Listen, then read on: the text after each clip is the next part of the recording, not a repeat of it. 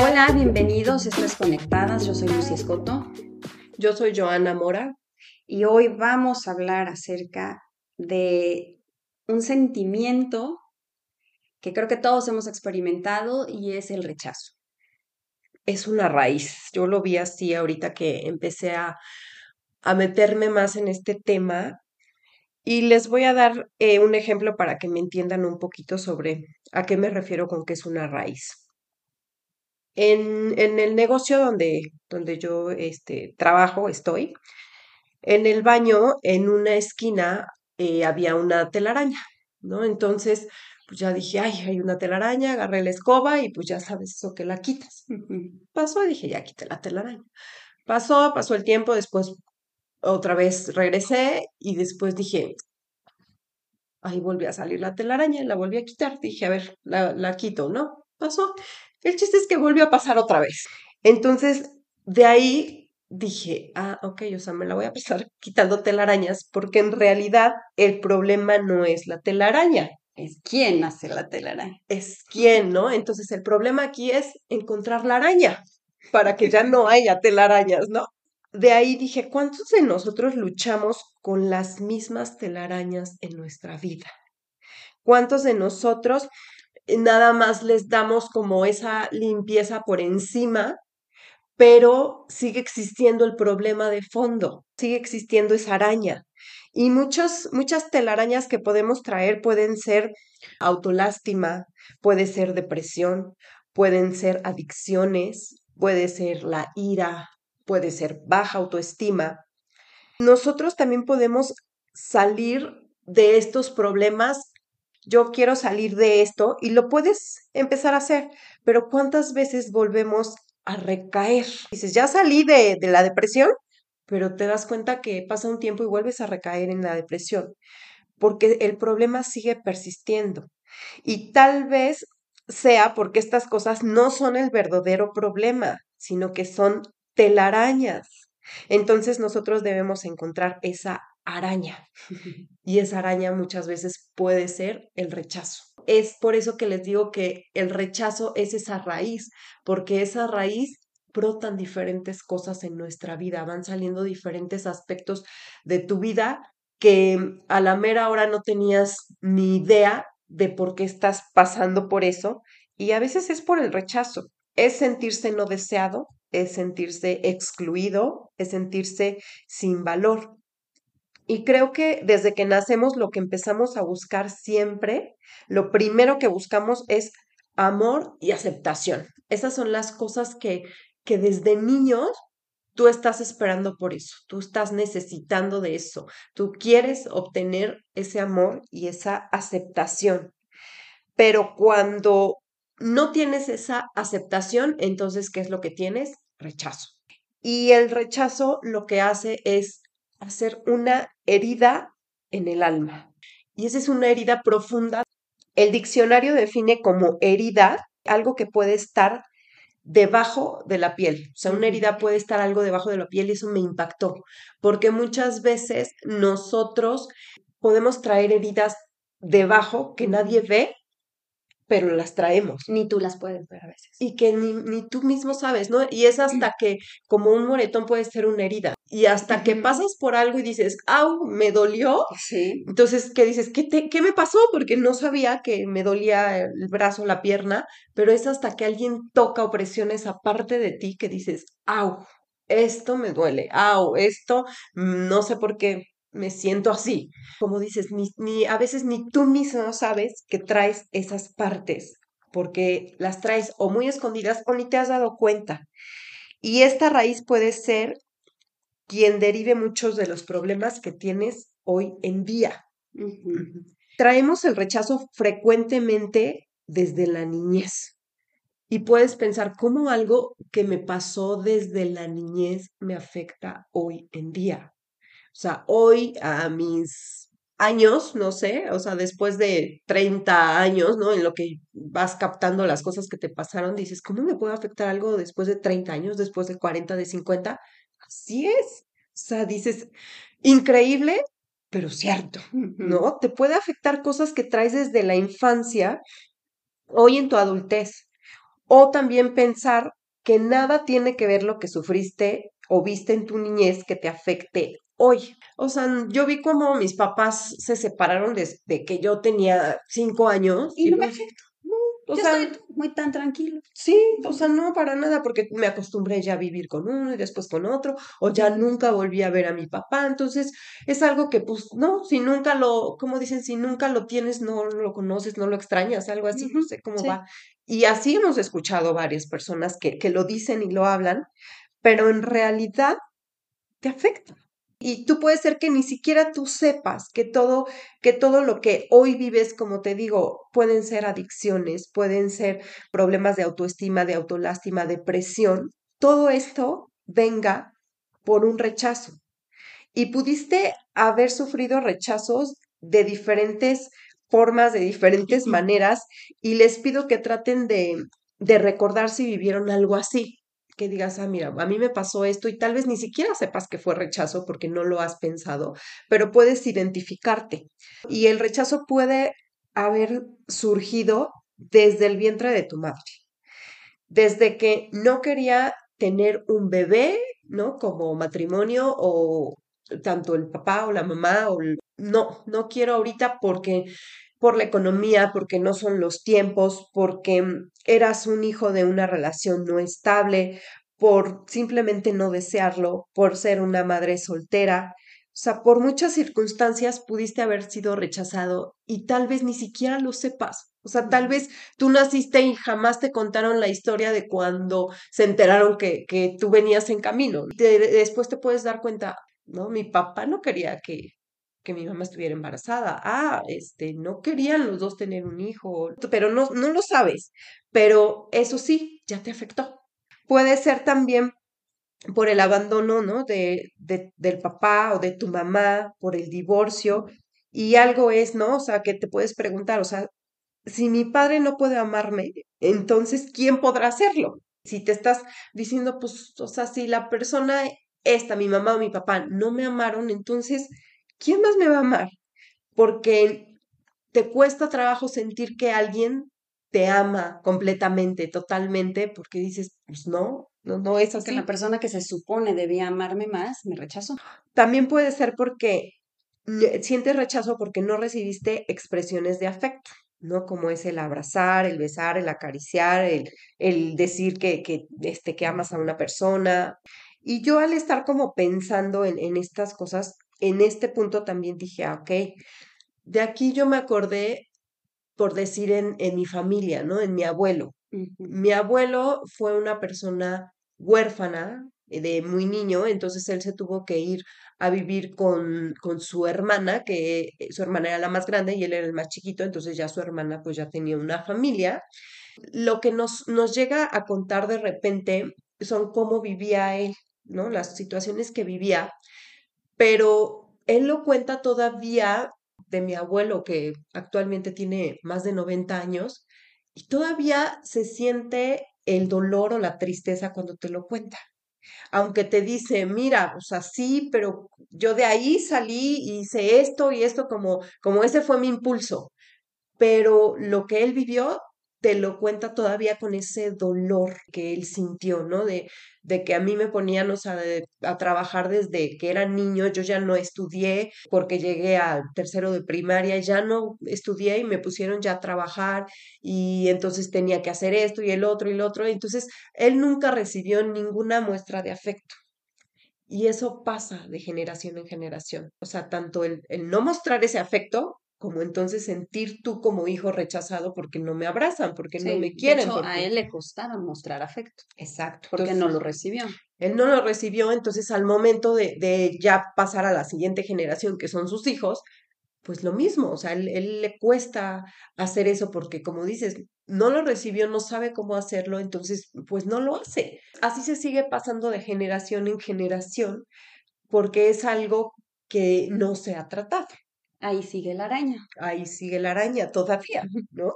También puede ser que te comparaban con tus hermanos, con tus primos, con el vecino, ¿no? Si fueras este, más listo, si fueras más capaz, si fueras más bonito como esta persona. Entonces empieza la comparación y obviamente, pues, ¿qué genera en ti el rechazo? ¿no? O sea, no, no me aceptan como soy porque no soy suficiente. Y también a los que tienen capacidades diferentes, yo creo que son una de las personas que más sufren estos, este rechazo, tanto de la sociedad, pero a veces, como les digo, empieza desde la familia.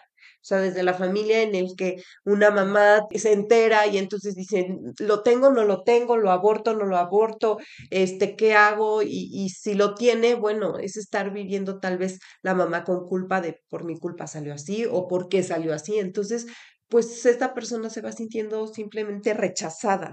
O también porque tuviste padres perfeccionistas que dependía su aceptación por tus logros. Siempre tienes que estar mostrando algo para recibir algo. Y si algo, obviamente, como todo, te equivocas o, o, no puedes, entonces ya te sientes rechazado porque ya no te felicitan, ya no te dicen, ah, qué bueno, mi hijo, el mejor, el que saca siempre 10, el del cuadro de honor, pues ya no. Entonces todo eso genera rechazo. Y aquí les puse estos ejemplos para que se den cuenta que el rechazo es tan común y que tal vez nos ha pasado a todos, pero que tenemos que saber en qué área nos está afectando. Sí, y como dices, limpiamos la telaraña y es, esto no me afecta, quite, no, no, no, o sea, hablando de las calificaciones, he dicho, me siento rechazada por mi papá o por mi mamá porque no sacó 10, ¿no? Si no llego con la boleta llena de dieces, este, no, no me va a hacer caso. Y ese, ese siento el rechazo y de repente en tu cabeza es, no, no me afecta, pues yo era súper inteligente y yo sacaba puros dieces y, y, ya, o sea, y limpiaste la telaraña. Pero la arañita sigue generando otra vez esa telaraña. Rechazar es resistir, negar, refutar, oponer, abandonar, menospreciar. Es enfrentamiento u oposición a una idea, a una acción, a una situación también es una resistencia que presenta un cuerpo a la fuerza ejercida por otro, obligándolo a retroceder en su curso o movimiento. Esta es la definición del diccionario de Google. Resistencia. Resistencia es, es algo que yo voy a presentar a una fuerza que viene ajena o que viene por fuera hacia mí. Y entonces, ¿qué pasa? Que cuando esta fuerza externa llega a mí y yo me resisto, entonces me obliga a retroceder en mi curso, en mi movimiento, en mis pensamientos, en mis sentimientos. Es rechazar algo, es poner esa resistencia, yo lo rechazo y entonces, ¿qué pasaría si me quito? Si yo me quito, dejo pasar el rechazo, ya no voy a poner la resistencia, ya no me voy a quedar ahí a recibir el golpe, es dejarlo pasar. hay varios ejemplos en la Biblia de personas que sufrieron rechazos y rechazos fuertes.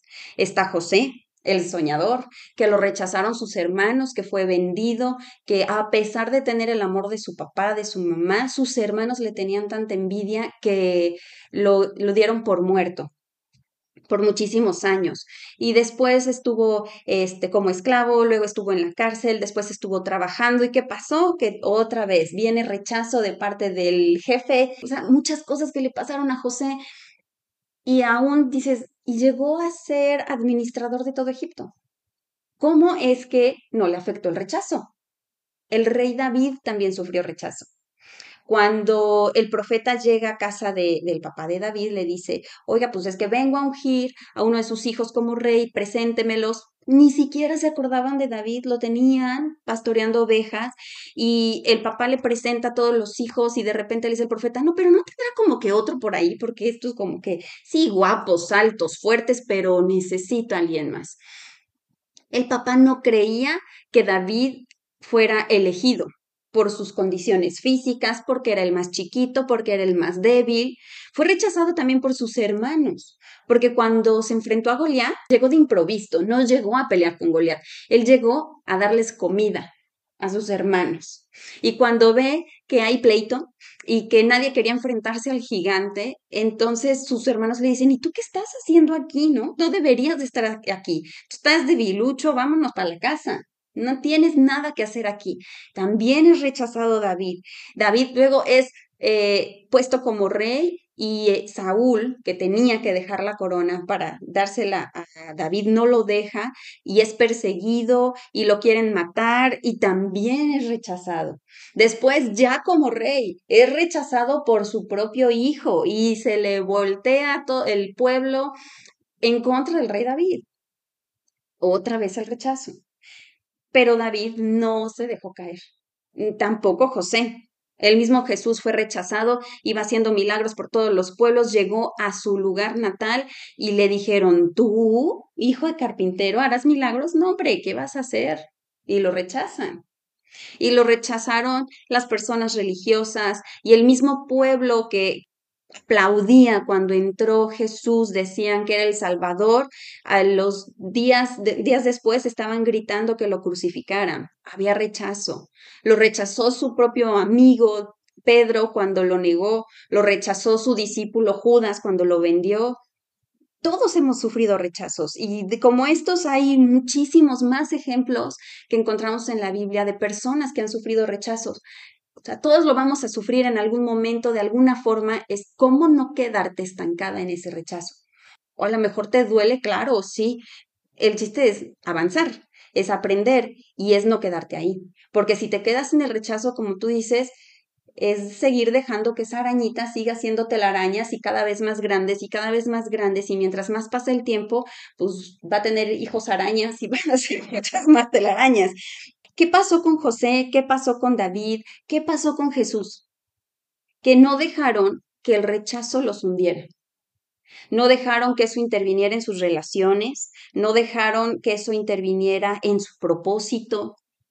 José pudo haber dicho, no, yo ya no creo en la familia, no creo porque a mí mi familia me abandonó, mi papá me dio por muerto, mis hermanos, no, yo no, yo jamás me casaré. O sea, pudo haber hecho todo lo que hacemos ahora por ese rechazo y no lo hizo. Él hizo una familia, tuvo hijos, eh, fue un buen padre, un buen administrador, no se dejó llevar. Y lo que yo veo en común en estos tres personajes es que tenían bien puesta la mirada en Dios. Los tres sabían quiénes eran, cuál era su propósito. Cuando nosotros tenemos una identidad dolida, tenemos una identidad fracturada o ni siquiera sabemos cuál es nuestra identidad, es mucho más factible que el rechazo nos pegue. Alguna vez platicaba, decía, bueno, es que si alguien llega, una persona extraña llega y me ofende, pues yo voy a decir, ay, está loco, o sea, quién sabe qué le pasa. Pero si llega alguien que quiero y me ofende, sí me va a doler, porque es alguien que me importa. Normalmente el mayor rechazo viene de personas que nos importan, porque si no nos importaran, no aceptaríamos el rechazo. Y creo que esa es la clave, lo aceptamos. Aceptamos que no somos suficientes, aceptamos que no me querían. Y cuando aceptas eso, entonces vienen las consecuencias del rechazo. Tú lo aceptas porque viene de una persona que amas.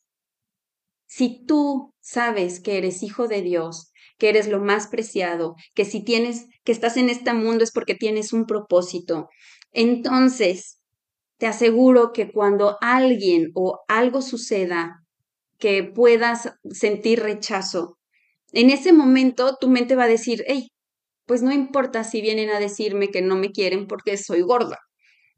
Yo sé cuánto valgo, yo sé lo que importo, yo sé que mi peso no define quién soy y no me dejo arrastrar por ese sentimiento de rechazo. Me quito, quito la oposición, no voy a pelear con eso. Eso es lo que ellos piensan, lo que ellos creen, pero es quitarte de ahí y no aceptar ese rechazo.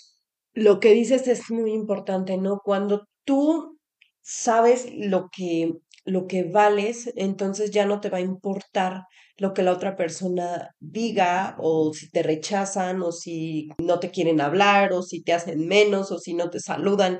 No sé, o sea, todas esas cosas que son tal vez detalles tan simples, porque son, son tan cotidianos, ¿no? Que te pueden pasar en, en una reunión, ¿no? Que tú vas a una reunión y entonces ves que alguien está saludando a todos y a ti te omite en la escuela, ¿no? O sea, con los niños que de repente hacen su grupito y no, nada más vamos a ser nosotros, no le vamos a hablar a ellos. O sea, son cosas que te van pasando desde la niñez y que los hemos vivido, pero lo más importante es cómo los tomamos y cómo quitamos esa, esa araña, ¿no? Y lo primero que tenemos que hacer es, es saber que hay esa araña en nuestra vida.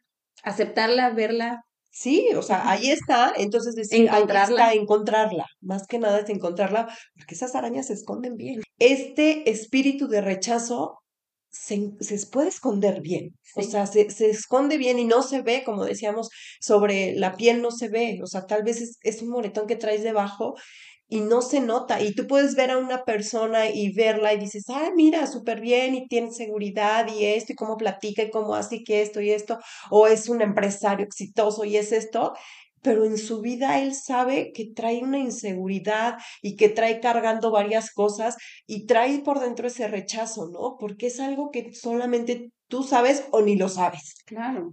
Pero tienes que encontrar primero esa araña para saber qué es lo que está afectando tu vida. El rechazo, si no lo sabes manejar, como lo habíamos platicado, cuando tú no manejas ese rechazo o no te das cuenta que existe, yo creo que es como un foquito rojo, puedes darte cuenta, dejas de ser tú. Un foquito rojo es de estoy siendo demasiado complaciente y no complaciente en buena forma, sino me, no quiero hacer esto, me cuesta trabajo, pero no quiero que se enoje conmigo. No quiero que me rechace. No quiero que me rechace. Entonces, si tú ves que estás dejando de ser tú en alguna área de tu vida, es muy probable que haya un sentimiento, un espíritu de rechazo detrás. Estoy haciendo esto para esta persona no por amor, no porque realmente lo quiera hacer, sino me está costando, me estoy sacrificando, no me gusta, pero lo estoy haciendo porque no quiero que me deje, no quiero que se enoje, no quiero, a veces lo justificamos, es que no quiero causar problemas. En realidad es eso o hay y una araña. ¿Qué es lo que me está causando eso? ¿Qué sentimiento me está provocando? Porque llegamos a perdernos. Imagínate que David, no lo quiere el papá. Y entonces dice, no, yo es que tengo que ser fortachón como mis hermanos. Y entonces me voy a poner a hacer ejercicio y voy a poner una super empresa para que mi papá ahora sí esté orgulloso de mí y me trate como mis hermanos mayores. Y entonces le voy a decir que, que maté a un león y que maté al oso y le voy a llevar la piel para que esté... ¿A qué se está enfocando David? Se está enfocando en complacer a su papá en vez de complacer a Dios. Todos sus esfuerzos son para esa persona para que no lo deje, para que lo acepte, por complacer a las personas. ¿A quién estás complaciendo? ¿A Dios o a alguien más? ¿Y por qué? Porque puedes complacer a alguien más y lo puedes complacer con todo el amor, no es por rechazo, pero entonces si pensamos qué hay realmente detrás, probablemente puedas encontrar las arañitas de rechazo que, hay en, tu vida. Creo que ese punto, como lo estás mencionando, a veces es una línea bien delgada en el cual tú puedes pensar que estás correcto en complacer. O sea, puedes decir, pues es que lo amo y, si no me importa, o sea, está bien, puedo complacer, o sea, no pasa nada en mí. Pero si es una vez, dos veces, si es siempre, entonces dices, y como dices, estás dejando de ser tú, pero a veces no te das cuenta porque tú piensas que que estás bien, es por amor y, por amor a veces se hacen sacrificios y por amor a veces tienes que dejar unas cosas que te gustan o, cambiar. O, sí hay cosas que tienes que, que, trabajar en el amor, claro. O sea, yo, yo creo que, que el amor es, es una parte donde dos personas, ¿no? O sea, en el matrimonio vamos a, pensar, donde dos personas tienen que empezar también a, a ser transformadas una y la otra. Tenemos que, que empezar a limar algunas cosas pero sí tenemos que tener en claro esa línea, hasta dónde puedo ser complaciente con mi esposo, hasta dónde, porque cuando ya le estás brincando demasiado, entonces es porque tú traes ese, un problema interno, sí. ¿no? Y tienes que, que saber, y eso es en el ejemplo que estamos hablando de complacencia, pero hay muchas más cosas que te va trayendo esto que es el rechazo. Pero sabes una cosa que cuando tú ya averiguas y sabes cuál es tu identidad. Sabes que eres hija de Dios ante todo, no importa lo que te digan, no importa lo que hayas hecho, no importa nada más. Cuando sabes que eres una hija de Dios, entonces sabes que Dios te acepta tal y como eres. Y a mí algo que, que me encanta es saber que tú no tienes que hacer nada para que Dios te ame más.